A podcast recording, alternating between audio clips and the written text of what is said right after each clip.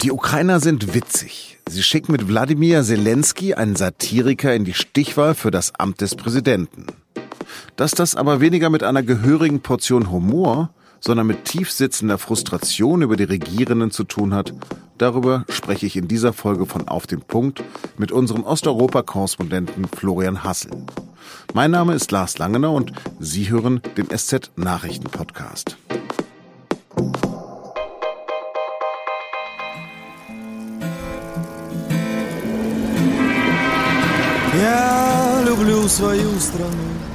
Sie hören die Titelmusik der in der Ukraine sehr beliebten Fernsehserie Sluga Naroda, auf Deutsch Diener des Volkes. Der Komiker Wladimir Zelensky spielt darin einen fiktiven ukrainischen Präsidenten. Während des Intros der Serie fährt er mit Aktentasche und auf dem Fahrrad durch Kiew, durch Parks und dann zum Präsidentenbüro. Von da kämpft der junge, sympathische Politikerdarsteller unbeschwert gegen die allgegenwärtige Korruption in seinem Land. Spätestens am Sonntag ist aus dem Spaß ernst geworden. Denn der Schauspieler Zelensky ist zur realen Präsidentschaftswahl angetreten. Und der Präsidentendarsteller könnte tatsächlich zum echten Präsidenten werden. Mit mehr als 30 Prozent liegt er deutlich vor dem Amtsinhaber Petro Poroschenko. Der kam nur auf 16 Prozent. Laut Beobachtern war die Wahl eine der dreckigsten der postkommunistischen Ukraine. Und das, obwohl die Geschichte des Landes ohnehin nicht arm an manipulierten Wahlen sei. Durch indirekten und wohl auch durch direkten Stimmenkauf soll die Ex-Regierungschefin Julia Timoschenko für eine Stichwahl ausgeschieden sein. Am 21. April nun tritt der eigentlich schon abgeschriebene Poroschenko gegen den Satiriker Zelensky in einer Stichwahl an. Herr Hassel, sind die Ukrainer ein lustiges Volk? Die Ukrainer sind in erster Linie ein enttäuschtes Volk, von ihrem Präsidenten nämlich und auch von anderen etablierten Politikern. Und deswegen haben sie, ich möchte sagen, den ersten Besten gewählt, der sich angeboten hat. Das hätte auch jemand anders sein können. Es gab beispielsweise auch einen sehr populären Rockmusiker, den populärsten der Ukraine, der wahrscheinlich große Chancen gehabt hätte, äh, einen solchen Erfolg einzufahren wie jetzt Herr Zelensky, der genauso populär war, der aber nicht angetreten ist. Können Sie kurz schildern, wer er eigentlich ist, wer Wladimir Zelensky ist? Oh, er ist ein gerade 41 Jahre alt gewordener, nicht nur Schauspieler, Satiriker, Komiker und Fernsehproduzent, sondern eben auch ein unter erfolgreicher Unternehmer. Also er ist Multimillionär. Er hat aber nach allem, was man bisher weiß, seinen Reichtum eben nicht wie viele andere Oligarchen in der Ukraine durch krumme Geschäfte zusammenbekommen, sondern eben tatsächlich als hervorragender Komiker. Wer steht hinter ihm? Zelensky sagt natürlich, dass äh, niemand hinter ihm stehe. Es gibt aber äh, schon Indizien für einen starken Einfluss von Igor Kolomoisky. Das ist einer der berüchtigsten ukrainischen Oligarchen und Milliardäre. Diesem Herrn Kolomoisky gehört der zweitpopulärste Fernsehkanal der Ukraine, 1 und 1.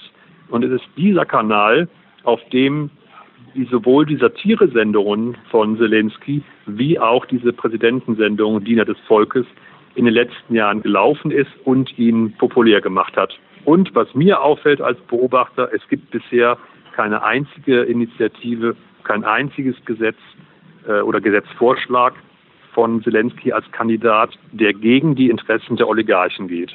Sie haben gerade ein Interview mit einem Berater von Zelensky geführt. Was sagt der denn über ihn? Der sagt, äh, ich bin zuversichtlich, ich glaube nicht, dass er eine Marionette ist. Er, er sagte, Zelensky ist jung, reich, klug, unabhängig. Er sagte, der ist so reich, dass er keinen Grund hat, als Präsident äh, zur Marionette von Herrn Kolomoisky zu werden. Und wenn Zelensky erstmal Präsident ist, wenn er das schafft, dann gibt es niemand, äh, der seine Macht wirklich einschränkt. Auch ja. sicherlich nicht die Oligarchen. Was ist denn das Verhältnis von ihm zu den Russen überhaupt? Ja, es ist ein sehr, äh, sehr vielschichtiges, äh, vielschichtig deswegen, Herr Zelensky ist, äh, weiß Gott, nicht als großen äh, Feind groß geworden. Also auch als Komiker war er in Russland überaus populär und ist es bis heute.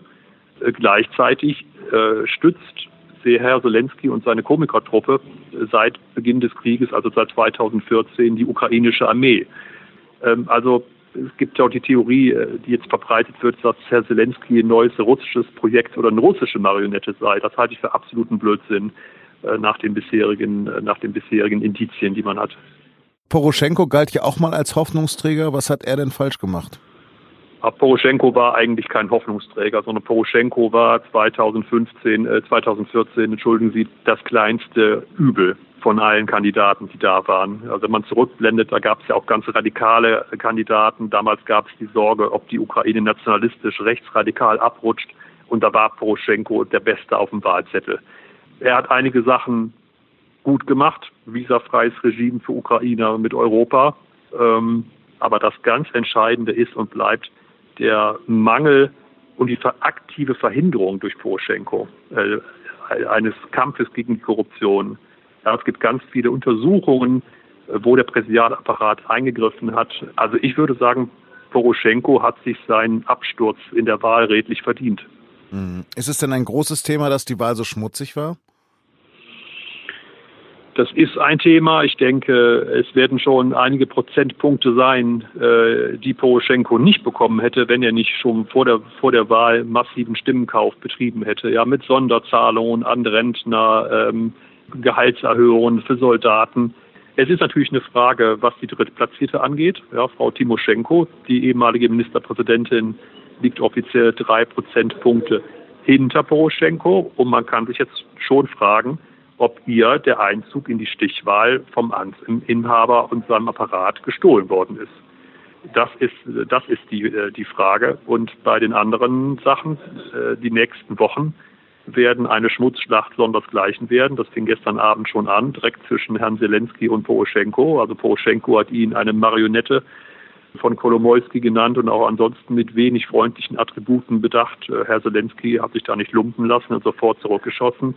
Und es gibt auch Befürchtungen, dass künstliche Konflikte geschürt werden bis zu einem Wiederaufflammen des Krieges in der Ostukraine äh, und Poroschenko das nützen könne, um sich als Oberbefehlshaber äh, als unverzichtbar darzustellen oder gar noch Schlimmeres. Vielen Dank und beste Grüße nach Kiew. Und jetzt noch drei Nachrichten, die heute wichtig sind. Präsident Erdogan und seine AKP haben bei den Kommunalwahlen in der Türkei einen schweren Dämpfer erhalten. Die Kandidaten der Oppositionspartei CHP lagen sowohl in der Hauptstadt Ankara als auch in Istanbul knapp vorne. Das ergeben Auszählungen von Montag. In Istanbul hatte Erdogan einst als Bürgermeister seine politische Karriere begonnen und Ankara wird seit mehr als 20 Jahren von der AKP regiert. Seit Montag gibt es einen Entwurf für ein neues Organspendegesetz, vorgelegt von einer Gruppe von Abgeordneten um CDU-Gesundheitsminister Jens Spahn und SPD-Fraktionsvize Karl Lauterbach. Der Entwurf sieht eine sogenannte doppelte Widerspruchslösung vor. Das heißt, dass alle erwachsenen Bürger nach ihrem Tod zu Organspendern werden, wenn sie dem nicht zu Lebzeiten widersprechen. Sollten sie nicht widersprochen haben, sollen Ärzte aber außerdem den nächsten Angehörigen des Verstorbenen befragen. Die Abgeordneten werden wohl ohne Fraktionszwang über den Entwurf in einer Gewissensentscheidung abstimmen. EU-Kommissionspräsident Jean-Claude Juncker fordert vom britischen Unterhaus rasche Klarheit über den Brexit. Eine Sphinx ist ein offenes Buch im Direktvergleich zum äh, britischen Parlament. Eine Sphinx. Wir müssen, müssen die Sphinx jetzt zum Reden bringen. Es reicht jetzt mit dem langen äh, Schweigen. Am Montagabend diskutieren die Parlamentarier in London erneut über Pläne über den Ausstieg aus der EU.